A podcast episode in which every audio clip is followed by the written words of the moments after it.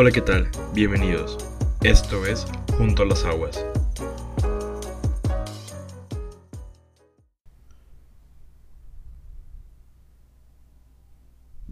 Hola, ¿qué tal? Bienvenidos al onceavo episodio del podcast y último episodio de la serie del principio. Gracias por continuar, gracias por estar aquí. Es de gran bendición y gran privilegio. Y este episodio es muy especial. Creo que uh, parecido al último es de los episodios que menos he escrito en mis notas y más bien es un sentimiento que se ha ido cocinando y de poco a poco, ¿no? Y poderlo ahora sí sentarme y poderlo grabar, este, pues es el espíritu, ¿no? Hablando y espero que así como fue de bendición para mi vida, también lo sea para la tuya. Y pues quiero empezar leyéndote el Juan en su último capítulo 21, los versículos 15 al 17. Cuando hubieron comido, Jesús dijo a Simón Pedro, Simón, hijo de Jonás, ¿me amas más que estos? Le respondió, Sí, Señor, tú sabes que te amo. Él le dijo, Apacienta mis corderos. Volvió a decirle la segunda vez, Simón, hijo de Jonás, ¿me amas? Pedro le respondió, Sí, Señor, tú sabes que te amo. Le dijo, Pastorea mis ovejas.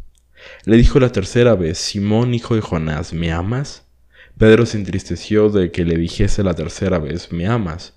Y le respondió, Señor, tú lo sabes todo, tú sabes que te amo. Jesús le dijo, apacienta mis ovejas. El contexto de este versículo, ¿no? De esta serie de versículos es de que Jesús ya había resucitado. De hecho, era la tercera vez que Jesús aparecía de nueva cuenta a sus discípulos. Y previo a esto, Pedro le había dicho a, pues, a varios de los discípulos que iba a ir a pescar y muchos pues la corriente, ¿no? Y estuvieron toda la noche intentando pescar y no pudieron. Y en la mañana Jesús apareció, aunque como da a entender la Biblia que no estaban tal vez en ese preciso momento seguros de quién era, ya que Jesús le dice que echaran la red a la derecha y hay peces o sea, una vez que lo hacen, entonces como que ya ahí entienden, ¿no? Y comen con él. Jesús tenía brasas preparadas, tenía ya pescado y pan y pues se come con ellos. Pero ahora está Pedro y Jesús. Y pues creo que si... Creo que sabemos, ¿no? Lo de que Pedro negó tres veces a Jesús antes de que cantara el gallo, ¿no? Seamos muy creyentes, muy espirituales o habituados a ir a la congregación, a la iglesia, creo que entendemos que Pedro realmente, o sea, sabemos la historia de que Pedro negó. Entonces, pero Jesús aparecía y sí hablaba, así, sí estuvo con ellos, sí les mostró que era Él, que había resucitado. Pero aún así yo creo que tienes dudas yo creo que aún así ahí había un cierto temor de que parecía una y otra vez, pero ahora se quedó un buen, un buen tiempo, un buen rato, ¿no? Hechos, el libro que sigue Juan, ¿no? De entender que sí estuvo preparándolos para, y una vez ascendió al cielo. Pero aquí está por primera vez Jesús y Pedro hablando después de lo que pasó. Lo aquí en esta historia es de que Jesús le advirtió a Pedro, ¿no? Que lo iban a negar.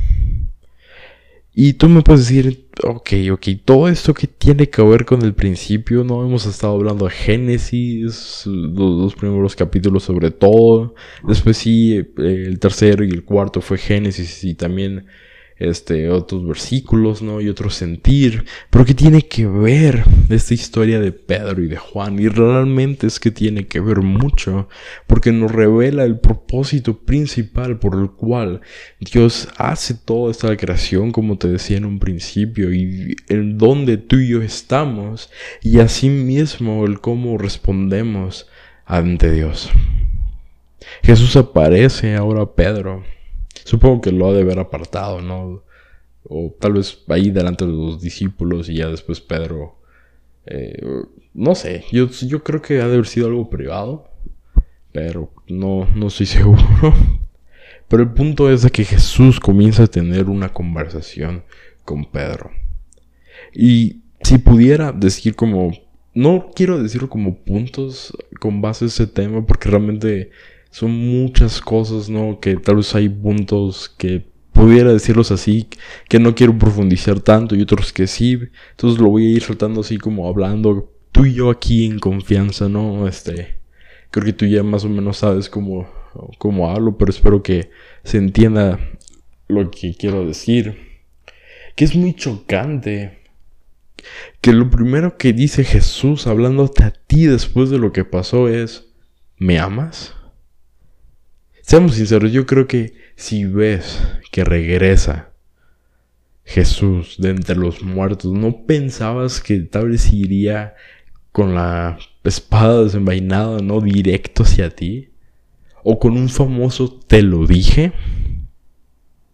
Y y ponte a pensar con Han y Eva, ¿no? Hubiera sido también algo parecido con Dios. ¿Qué no les dije que esta era la única regla?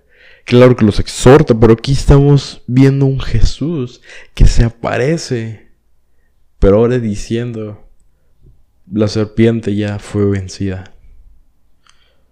Y lo que a mí me interesa ahora poner en este lugar donde tú y yo estamos, Pedro, y puedes poner tu nombre, o sea, donde tú y yo ahora estamos en intimidad. Lo que a mí me interesa no es traer el pasado a la mesa, sino lo que vamos a hacer a partir de este momento. Y me gusta porque la pregunta que te decía es, Simón, hijo de Jonás, ¿me amas más que estos?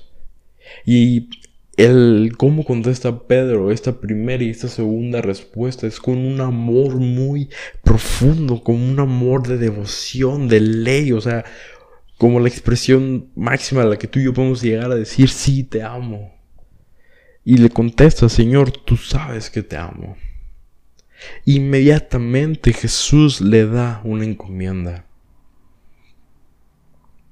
Entonces me imagino, Pedro, ¿no? Tal vez como tú y yo tenemos muchas ideas y pensamientos en nuestra cabeza que comienzan a suceder y no entendemos por completo el cómo está actuando Dios, pero lo que está haciendo Dios es permitiendo que tú y yo tengamos momentos de reflexión que tal vez no estamos, no nos está, este, recriminando nada, no nos está echando, en tela de juicio qué es lo que hicimos pero quiere que entremos y conozcamos la magnitud de lo que acaba de pasar tiempo atrás. También imagino los discípulos muy movidos, o sea, siento que también cuando Pedro les ha de haber dicho vamos a ir a pescar, este, han de haber dicho sí, porque acababan solamente de su maestro verlo o, o escuchar, porque dice que huyeron, ¿no? Y realmente nomás Juan permanece ahí. Pues fue una muerte brutal, o sea, ha de haber sido obviamente traumante, ha de haber sido, o sea, horrible. Y no, imagínate cómo se han puesto los demás, o sea, los romanos, los judíos, los demás grupos religiosos de ahí, diciendo, eh, ¿dónde está, no? Su Mesías. Todo lo que vino después, y spoiler, lo que iba a pasar después, pero en este preciso momento, y luego ya no eran doce porque resulta que uno de ellos traicionó a Jesús y no pudo con la culpa y se terminó ahorcando. Era una serie de emociones, ¿no? Que pasaba. Entonces, ahora está aquí Jesús, ¿no? Y es como que tú y yo rompimos el jarrón, ¿no? De nuestra madre, donde tenía su flor favorita y regresa ella de vacaciones o de vacaciones, o sea, de trabajo iba a decir. y, regresa y nosotros lo ocultamos, ¿no? Y nos pregunta dónde está y es como de chin. O pero qué tal si en lugar de preguntarnos dónde está el jarrón, nos hace otra pregunta, nos preguntara, ¿me amas? Es confrontante porque en cierta medida es como, sabes que te amo, pero siente Pedro que sabe qué es lo que acaba de pasar. Pero lo hermoso que vemos aquí es que Jesús lo que quiere hacer es quitar las hojas de higuera que Pedro quería ponerse. Por eso lo vuelvo a preguntar una segunda vez. Simón, hijo de Jonás, ¿me amas? Pedro le respondió, sí Señor, tú sabes que te amo. y le dijo, pastorea mis ovejas. Cambian algunas palabras, el sentido es lo mismo. Ahora Pedro contesta, sí Señor, contundentemente y con la misma intensidad de ese amor, de que tú sabes que te amo. Aquí lo que quiere que entendamos es que nuestro servicio muchas veces no está condicionado a nuestro sentir. Porque es cierto, muchas veces no queremos hacer las cosas. Entonces la primera pregunta en mana, ¿realmente es Jesús mi primer lugar? El primer lugar de mi vida, el primer lugar sobre mis compañeros de escuela, mis compañeros de trabajo, las personas que me rodean. Y ahora es, ¿me amas? Es decir, lo está llevando más profundo. Es, ¿me amas por tal que me puedas amarte más que a ti mismo? Y yo creo que aquí Pedro ya comienza a experimentar y a dudar y pensar realmente qué es lo que estaba sucediendo aquí con, Jesús y contesta un poco más seguro. Yo lo veo así al leerlo, ¿no? Sí, Señor, tú sabes que te amo. Y le da una dirección, una ordenanza para que estuviera haciéndolo. Pero me encanta y quiero llegar a, a esto. Es que llega una tercera vez. Simón, hijo de Jonás, me amas. Y Pedro se entristeció de que le dijese una tercera vez. Y contesta Pedro, Señor, tú lo sabes todo, tú sabes que te amo. Jesús le dijo, paciente a mis ovejas.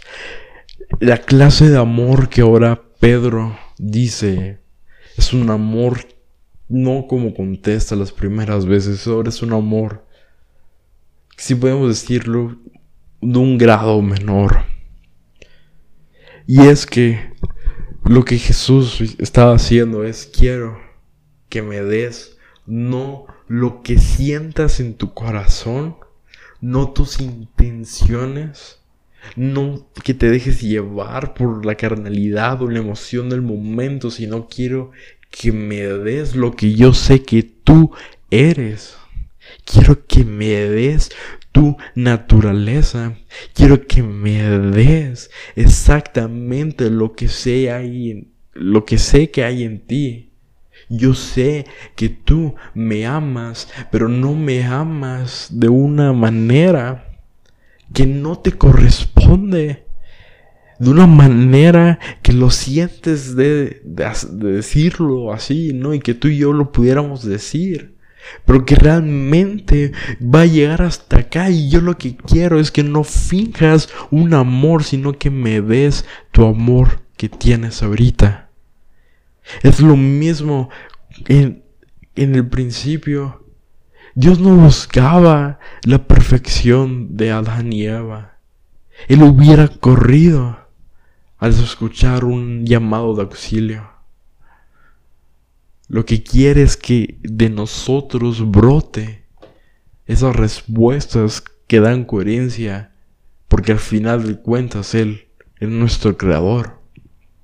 Entonces cuando Jesús se sienta contigo y conmigo a esos lugares que vamos de refugio, esas actividades que tú y yo hacemos para ocultarnos, esas hojas de higuera que nos ponemos, lo hace porque sabe que algo está sucediendo y lo que Él quiere es demostrarnos ahora y con la imagen de Jesús es que la serpiente ya está vencida. Entonces lo que tú y yo debemos de hacer es realmente cuestionarnos. ¿Queremos irnos al lado perdedor de esta historia? ¿Queremos realmente irnos porque queremos sonar bien pero realmente no estarlo haciendo? Aquí lo que estaba haciendo Jesús es que quiere que seamos intencionales. Y quiere que seamos realmente honestos y Él va a suplir conforme a su gracia con lo demás. Es lo que Él quiere. No es que aparentemos una falsedad, sino quiere que nos mostremos tal como somos. Porque Él va a comenzar a suplir. Él es el que da y realmente el manto con las pieles que nos protege y no algo de higuera que nos lastima o que cala, porque claro que tuvo que haber calado, ¿no? Y ahora este nuevo camino, Jesús lo que quiere es ponernos en una dirección donde realmente podamos disfrutar lo que Él ha preparado. Y lo que más me gusta es que el propósito divino por el cual tú y yo estamos aquí, por el cual Pedro estuvo aquí, sigue intacto y Dios lo recuerda en cada una de las respuestas. Porque con amor, el verdadero amor trae una responsabilidad.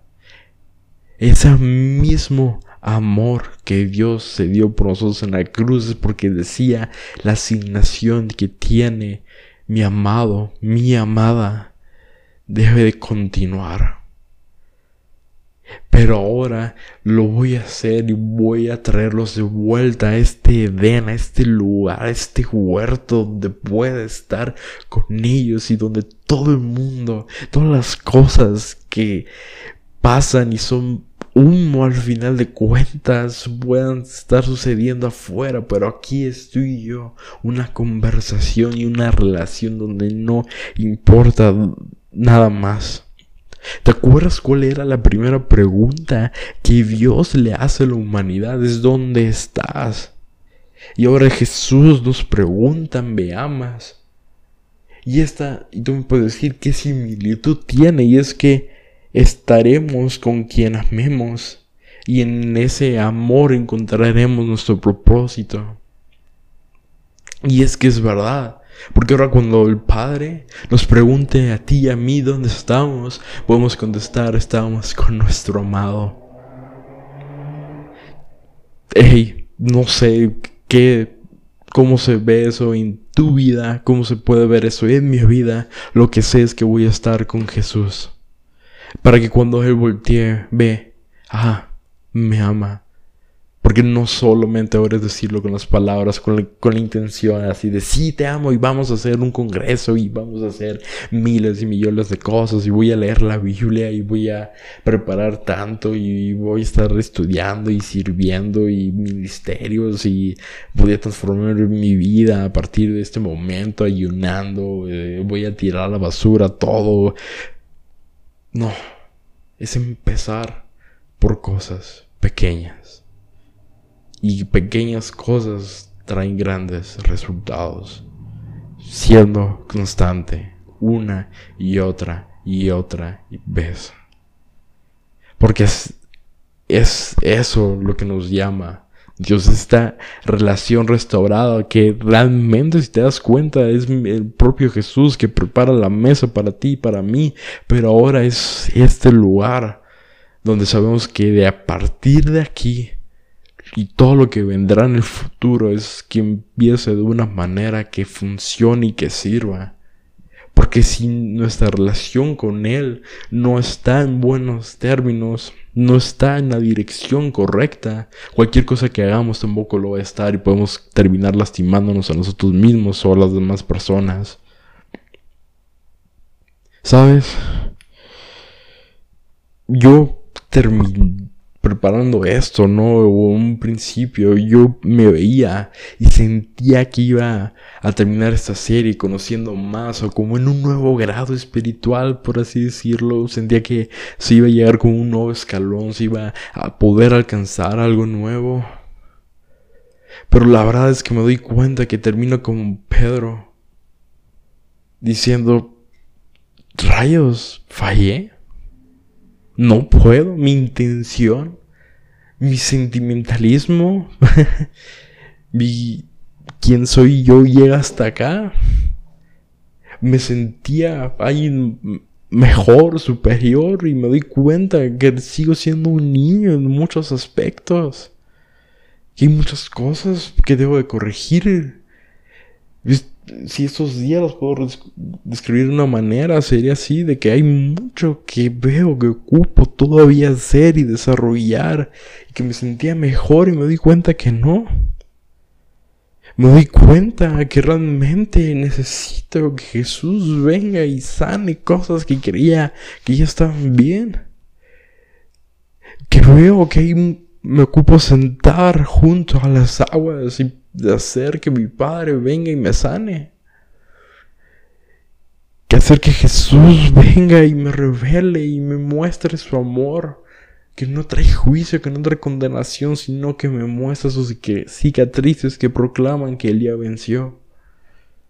Y no es lo que yo pueda hacer o llegar con Él de la mejor manera, sino es llegar tal como soy con mis vestidos de higuera para recibir un manto de gracia por Él.